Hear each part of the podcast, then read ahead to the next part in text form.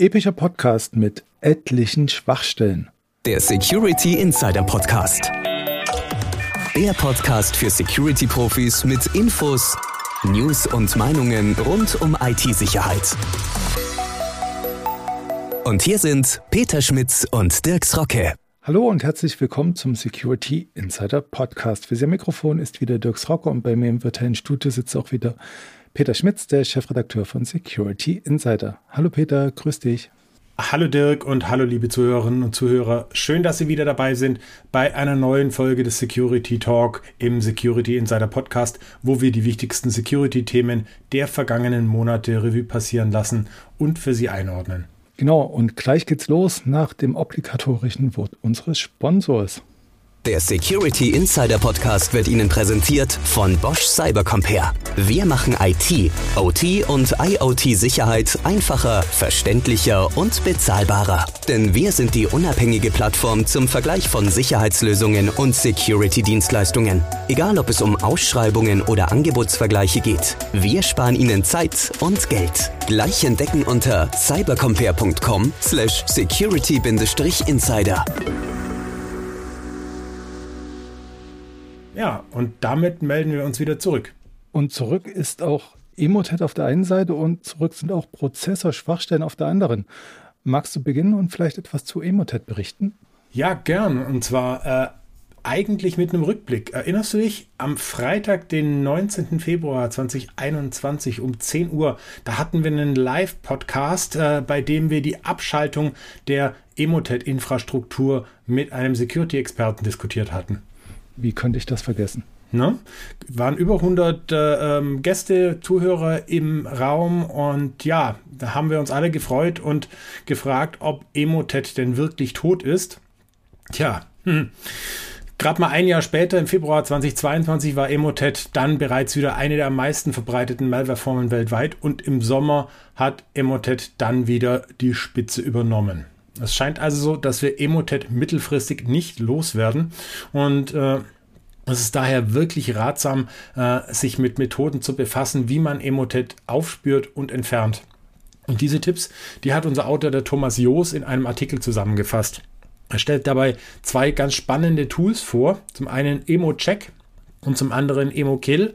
Das eine, wie der Name sagt, hilft beim Aufspüren von Emotet-Infektionen ähm, und ist vom japanischen äh, ZERT, während das andere, etwas aufwendigere Tool Emo-Kill versucht, Emotet aus infizierten Systemen zu entfernen. Ja, mehr kann man dazu jetzt erstmal nicht sagen. Äh, ich empfehle den Artikel zu lesen, um die entsprechenden Programmfunktionen ein bisschen näher kennenzulernen und ich empfehle wirklich ernsthaft sich mit den Problematiken rund um Emotet auseinanderzusetzen, weil wirklich ohne Panik verbreiten zu wollen, man sollte das Problem ernst nehmen. Das zeigen auch äh, allgemeine Zahlen, die der Bitkom erst kürzlich veröffentlicht hat. Demnach entsteht der deutschen Wirtschaft ein jährlicher Schaden von rund 203 Milliarden Euro durch Diebstahl von IT-Ausrüstung und Daten, durch Spionage und Sabotage.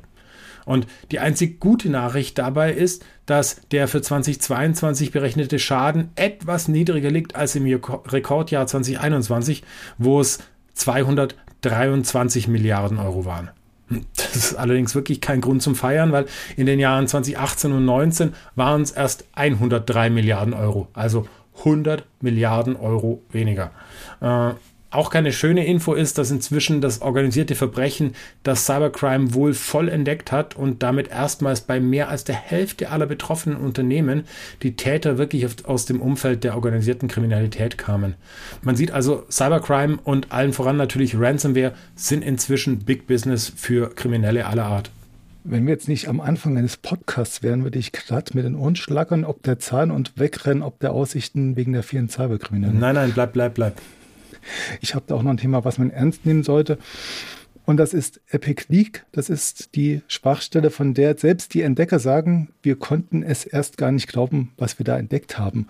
Und was haben sie da Tolles entdeckt? Es ist jetzt nicht ein verstecktes Problem in der kaum zugänglichen Implementation von Prozessoren der sogenannten Mikroarchitektur, sondern die Sicherheitslücke, die sich da aufgetan hat, die ja, versteckte sich nicht, sondern die war mehr oder weniger gut sichtbar in der gut dokumentierten Architekturebene.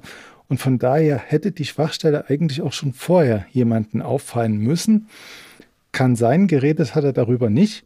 Die Forscher haben es jetzt getan und ähm, die haben halt festgestellt, dass diese Lücke, die sie jetzt entdeckt haben, zu einem Übel auch noch deutlich leichter auszunutzen ist als die schon bekannten Schwachstellen, über die wir in der Vergangenheit berichten mussten, und zwar Spectre und Meltdown. Und zwar geht es bei Epic ganz einfach, dass man sich den Umweg über die Seitenkanäle gleich mal sparen kann und die Daten direkt aus dem Speicher auslesen kann. Und in dem Speicher könnten beispielsweise auch kryptografische Schlüssel sein. Und genau das ist den Sicherheitsforschern dann auch gelungen, die wieder auszulesen und so zum Beispiel Zugriff auf geschützte Bereiche im Prozessor zu erhalten. Und ausgenutzt haben sie eine Funktion des Advanced Programmable Interrupt Controllers, EPIC, daher auch der Name. Und der EPIC ist ein Steuerelement, der das Zusammenspiel ja, verschiedener Kerne im Prozessor steuern soll. Und da kommunizieren also jetzt die CPU und der EPIC miteinander über einen Zwischenspeicher. Und da kommen wir jetzt der Sache näher. Dieser Zwischenspeicher heißt SuperQ. Und wenn die SuperQ genutzt wird und die Prozesse darauf zugreifen, werden ältere Daten nicht komplett gelöscht, wovon man bisher ausgegangen ist, sondern sie lassen sich halt wieder auslesen. Und so konnten die Forscher, wie nun auch gesagt, kryptografische Schlüsse auslesen Einschränkend muss man nun aber sagen, auch um diese Schlüssel auszulesen, beziehungsweise die Daten, die sich in der SuperQ verstecken, muss man ein privilegierter Nutzer sein. Nichtsdestotrotz kann das Ganze kritisch werden bei Systemen, die die Software Guard Extensions, die SGX nutzen, um Daten vor Angreifern mit Admin- und Root-Rechten zu schützen. Nachweislich betroffen von Epic Leak sind Intel-Prozessoren der Sunny Cove-Architektur, aber es könnten auch durchaus noch mehr sein, denn die Forscher konnten nicht alles testen. Aber sag mal, für welche CPUs hat denn Intel jetzt schon Patches bzw. Advisories rausgebracht, um die Lücke zu beheben? Ja, das lässt sich ganz schwer sagen, denn Intel äh, hat abgesehen von den SGX SDK-Updates ähm, diese Updates auf die Hardwarehersteller der Server und Boards abgewälzt und äh, lässt diese anscheinend eben mit Firmware-Updates den Fehler beheben. Man kommt also nicht drum beim Hersteller der eigenen Systeme anzuklopfen und nachzufragen, ob es Updates für die Schwachstelle gibt. Ähm, ganz spannend übrigens, Intel hat SGX für alle Desktop-CPUs abgekündigt und wird die Technologie wohl nur noch für Xeon Server-CPUs weiterentwickeln. Ähm, offensichtlich sind da inzwischen zu viele Probleme und Schwachstellen aufgelaufen, als dass das noch in irgendeiner Form ähm, lohnenswert ist, das weiterzuentwickeln. Uh, Intel ist übrigens tatsächlich nicht allein, was die Prozessorschwachstellen angeht.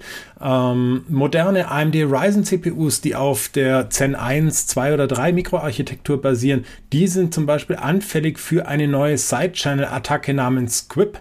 Ähm, da haben wir bisher auf Security Insider noch gar nicht äh, drüber berichtet. Wir verlinken auf jeden Fall das entsprechende Forschungspaper in den Show Notes in einem Artikel auf Security Insider. Und äh, je nachdem, wie sich die Sache entwickelt, äh, werden wir natürlich darüber auch noch mal ein bisschen genauer berichten. Aber an der Stelle jetzt erstmal nur den kleinen Hinweis darauf, dass es da was Spannendes gibt. Ja, du sagst es mit dem kleinen Hinweis, aber damit hat das Ungemach ja noch lange kein Ende. Denn es gibt auch wieder neue Patches von Microsoft und die schließen jetzt tatsächlich auch zwei öffentlich bekannte Schwachstellen. Dabei geht es zum einen um die Common Vulnerability and Exposure, kurz CVE 2022 37969 und davon betroffen ist das Common Log File System in etlichen Windows-Versionen. Angreifer können hierüber ihre Rechte erhöhen und Systeme sogar komplett übernehmen. Und dafür gibt es, wie gesagt, schon einen Exploit oder mehrere in freier Wildbahn. Und der kann praktisch auf jedem System aufschlagen, weil die Angriffe nicht zielgerichtet funktionieren, sondern in die Breite gehen. Also der Patch ist hier dringendst empfohlen.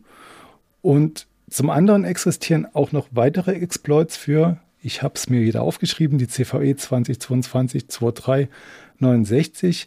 Hier beschränkt sich die Zahl angreifbarer Systeme dann allerdings ein bisschen, weil da muss Windows 11 drauflaufen und es muss eine ARM64-Architektur drunter liegen. Aber wer so ein System im Einsatz hat, sollte auch schleunigst patchen. Insgesamt hat der Anbieter Microsoft zum September-Patch der übrigens 64 Sicherheitslücken schließen können. Das ist ja auch schon wieder ein Zeichen, oder? 64 Sicherheitslücken und eine ARM64, die verwundbar ist. Aber ja, du hast recht. Tatsächlich ist äh, 64 Sicherheitslücken eigentlich vergleichsweise wenig, weil im August, äh, also dem Patch Day davor, gab es mit über 140 Aktualisierungen die zweithöchste Anzahl der Patches äh, in diesem Jahr. Äh, darunter auch zwei Schwachstellen, die bereits aktiv angegriffen werden. Die eine Lücke, die betrifft das Microsoft Windows Support Diagnostic Tool. Das hat eine Schwachstelle, durch die Remote Code Ausführung von Angreifern möglich ist. Die Angriffe laufen hier über ein infiziertes Word-Dokument ab. Und die zweite Lücke betrifft mal wieder Exchange und ist ebenfalls öffentlich bekannt. Nutzen Angreifer die Lücken erfolgreich aus, dann können sie wirklich komplette Exchange-Server und ganze Umgebungen mit Admin-Rechten übernehmen. Und deshalb sollten beide Updates so schnell wie möglich installiert werden. Die CVEs habe ich mir an der Stelle jetzt mal gespart. Die kann man auf jeden Fall dann im entsprechenden Patch-Day-Artikel nachlesen nochmal. Einen kleinen zusätzlichen Info Einschub für die Microsoft-Welt noch an der Stelle. Unser Autor, der Thomas Joos, hat im August auch einen ganz tollen Artikel dazu geschrieben, wie Admins Verteilergruppen in Microsoft Exchange und Exchange Online sicher konfigurieren können. Ähm, ist in dem Zusammenhang vielleicht auch eine ganz wichtige Sache.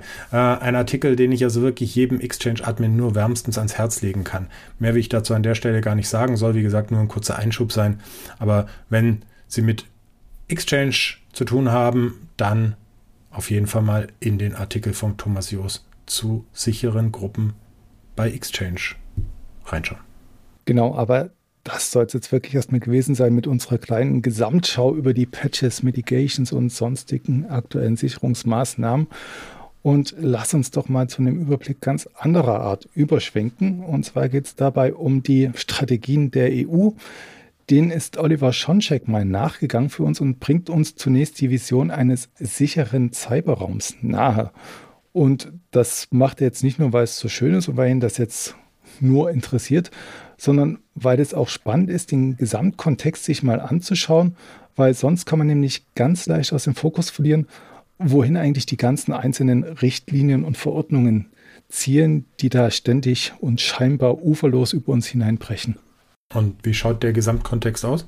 Der schaut wie folgt aus. Und zwar betrachtet die EU den Cyberraum als Arena für den geopolitischen Wettbewerb. Ja, und das macht die EU nicht nur auf wirtschaftlicher Ebene, sondern sie betrachtet den Cyberraum auch auf militärischer Ebene. Also so könnte der Cyberspace etwa als fünfte Domäne der Kriegsführung angesehen werden. Die anderen vier sind ja bekanntermaßen Luft, Land, See und Weltraum. Wenn man sich jetzt also die NIS-2-Richtlinie oder die aktualisierte Richtlinie zum besseren Schutz von Netz- und Informationssystemen oder auch die Richtlinie über die Resilienz kritischer Einrichtungen anschaut, dann geht es da immer darum, die Forderungen nach Cybersicherheit und Resilienz zu verschärfen. Und dies sollte man dann halt auch immer vor dem Hintergrund dieser ganzheitlichen EU-Strategie betrachten, die einen sicheren Cyberraum schaffen will. Ja, und auch bei der Datenstrategie lohnt sich so ein ganzheitlicher Blick, denn was sich die EU unter einer datengesteuerten Gesellschaft und einem Binnenmarkt für Daten vorstellt, lässt sich insbesondere auch als Auftrag für Sicherheitsverantwortliche verstehen. Die sollten damit also nicht nur die DSGVO, sondern auch Data Governance Act und Data Act als Gesamtkontext im Hintergrund haben. Wie essentiell so eine Gesamtsicht ist, das zeigt sich übrigens auch am Beispiel des Europäischen Raums für Gesundheitsdaten, der bereits von der Europäischen Kommission auf den Weg gebracht wurde. Hier ist die Rede von Datenräumen, die Menschen einen kostenlosen, unmittelbaren und einfachen Zugang zu ihren Gesundheitsdaten liefern sollen. Das klingt erstmal gut. Richtig spannend wird es dann aber bei der Frage, ob und inwieweit auch Dritte diese Daten für Forschung und Statistiken auswerten dürfen. Bedenken zu dieser sekundären Datennutzung angemeldet haben hier beispielsweise der Europäische Datenschutzausschuss sowie der Europäische Datenschutzbeauftragte.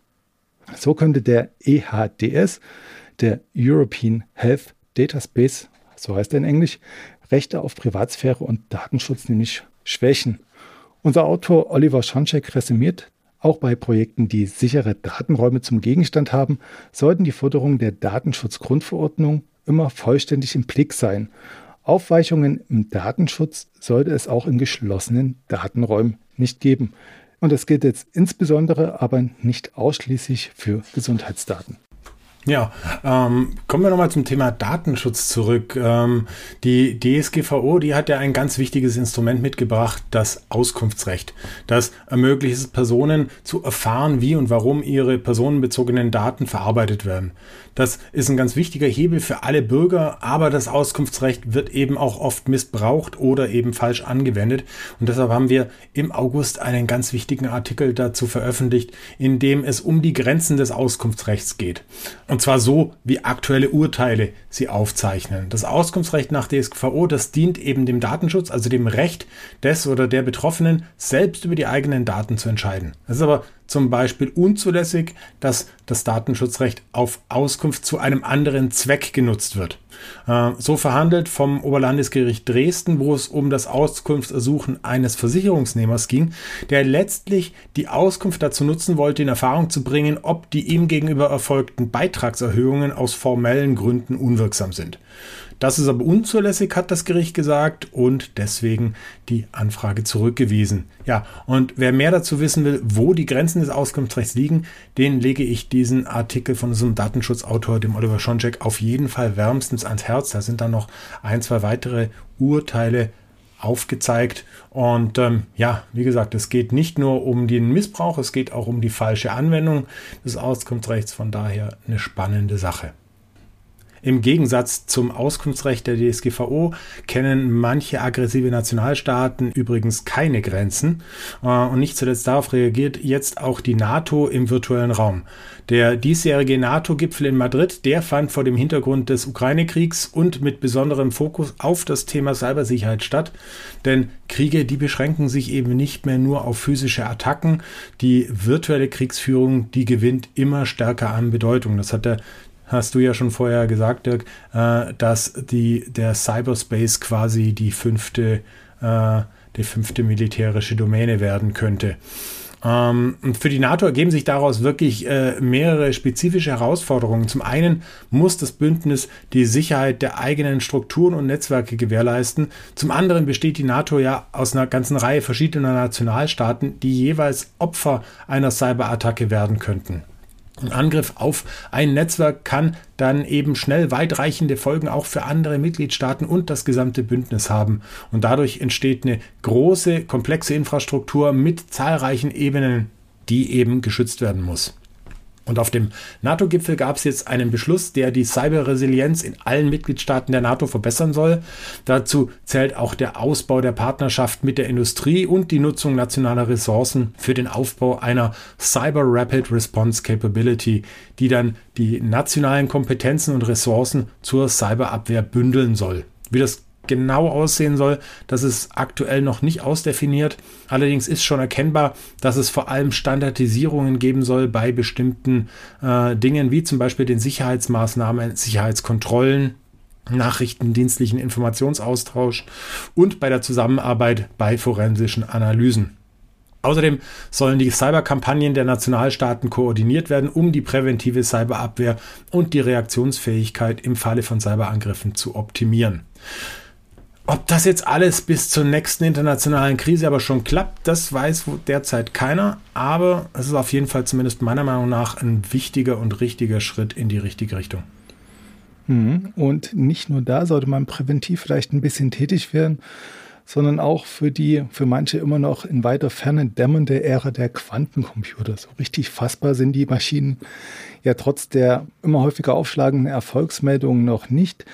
Nichtsdestotrotz ja, sollte man sich damit auseinanderschätzen. Und damit starte ich jetzt mal unser inoffizielles Segment interessanter Abkürzungen mit PQC. Du weißt, wofür steht, ne? Äh, Post-Quantum Cryptography. Ja, klar. Dich kann man nicht überreichen mit sowas. ähm, also, PQC Post-Quantum Cryptography. Also das sind die Verschlüsselungsalgorithmen, die dann auch resistent gegenüber den supermächtigen Quantencomputern sein sollen. Und für solche Verschlüsselungsalgorithmen könnte es dann auch schon sehr bald Bedarf geben.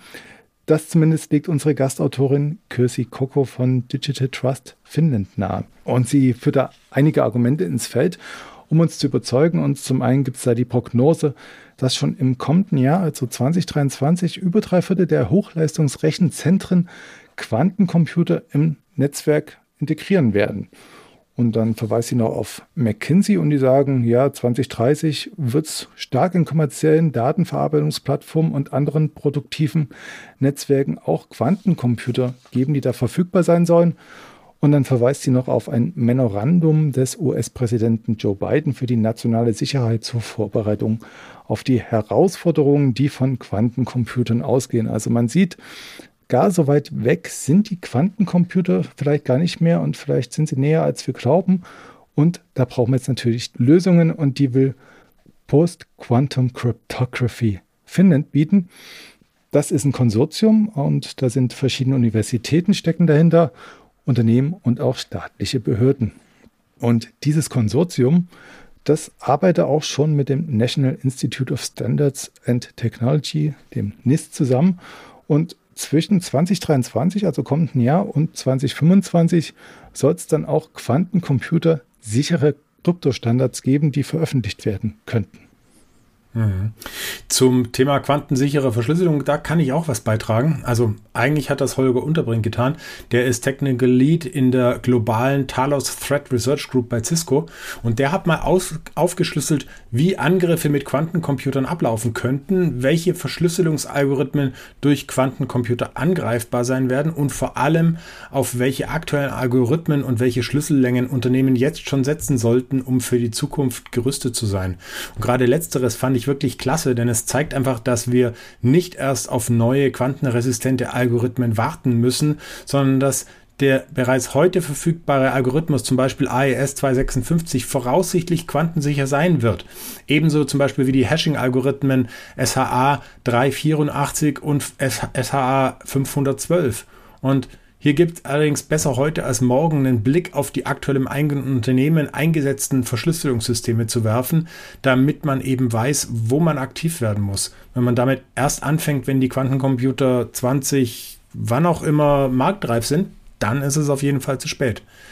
Aber wir waren ja bei Abkürzungen eigentlich, richtig? Genau, du bist ein bisschen abgewichen. Also wir waren bei Abkürzungen und ich höre, was hast du vorzubringen? Also ich hätte da SOAR anzubieten die Security Orchestration, Automation and Response. Das kann ich gerne gelten lassen. Und jetzt erzählst du auch noch ein bisschen was dazu, oder? genau. Und zwar, ähm, ja, wie wichtig die Technologie wird, das zeigt sich zum Beispiel äh, bei unseren diesjährigen IT Awards. Denn wir haben die bekannte Security-Kategorie SIEM, auch eine schöne Abkürzung, jetzt auf SIEM und SOAR erweitert. Und ja, Anfang September fragte Diego Sanchez Resilias, äh, seines Zeichens Director Business Development bei Seconet, brauche ich jetzt auch noch SOAR? Ja, und vielleicht sollte man da erstmal drüber nachdenken, was ist SOAR eigentlich? SOAR stellt Software und Verfahren zur Verfügung, mit denen sich Informationen über Sicherheitsbedrohungen sammeln lassen, um damit eine automatische Reaktion zu ermöglichen. So soll also das Bedrohungs- und Schwachstellenmanagement in einem Unternehmen verbessert werden. Und ich will nicht zu viel verraten, aber der Autor ist eben der Meinung, dass SOAR künftig kein eigener Markt wird, sondern Teil von Security-Plattformen werden wird. Klingt zumindest schlüssig für mich, aber wie er zu der Einschätzung kommt, würde hier den Rahmen sprengen und muss jeder selbst nachlesen, wenn er das möchte. Ich wollte gerade nachfragen, wie weit sich das jetzt vom Theme, also das sind ja die Incidents und die Events, unterscheidet. Genau, also das eine sind die, ist, ist quasi das, ähm, äh, das Sammeln von diesen Events und das andere ist dann eben die Automatisierung der Response. Okay. Gut. Ganz einfach. Ganz einfach. Dann können wir einfach weitergehen. Und ich habe tatsächlich auch noch eine Abkürzung, die ich jetzt vorbringen kann, und das ist OSINT. Und das steht für Open Source Intelligence. Und damit können Admins eigene Systeme auf Sicherheitslücken checken. Und solche Lösungen gibt es eine ganze Menge. Thomas Joos hat für uns eine Übersicht mit entsprechenden Tools zusammengestellt und da ist auch anscheinend für jeden was dabei. Also da geht es los vom kostenlosen Framework über interaktives Data Mining bis hin zu KI-Informationen für das Dark Web. Also da sind alle Keywords dabei, die man sich wünschen kann. Und sogar für mich war ein bisschen was dabei, glaube ich fast, denn mit The Harvester gibt es auch ein Einstiegstool, das ich mir womöglich mal anschauen und installieren könnte. Das klingt doch mal spannend. Erzählst du uns dann auch, wie es gelaufen ist? Wenn es gelingt, werde ich gerne darüber berichten. Wie auch immer, über den Artikel steht sowas wie Teil 1. Das klingt ein bisschen nach einer Serie. Kannst du uns erzählen, wie, wann und womit das Ganze weitergeht? Ja, ähm, tatsächlich ist Teil 2 schon in der Mache. Da wird es dann vor allem um Tools gehen, mit denen sich Hosts und Ports überprüfen lassen, aber auch um Suchmaschinen für Benutzerinformationen und IP-Adressen. Der Beitrag, den wird es in den nächsten Wochen geben auf Security Insider. Und wenn der dann bei den Lesern genauso gut ankommt wie der Teil 1, dann gibt es vielleicht noch einen Teil 3. Aber mit dem kleinen Ausblick sind wir dann leider auch schon wieder am Ende von dieser Podcast-Episode angekommen. Ich hoffe, Sie hatten Spaß an dem Rückblick auf die spannendsten Security-Themen, die uns in der Redaktion in den letzten Monaten so beschäftigt hatten. Ja, und wenn Ihnen der Podcast gefallen hat, dann empfehlen Sie uns gerne weiter. Wir freuen uns über jeden neuen Zuhörer und wir freuen uns natürlich vor allem auch darauf, wenn Sie bei der nächsten Folge wieder mit dabei sind.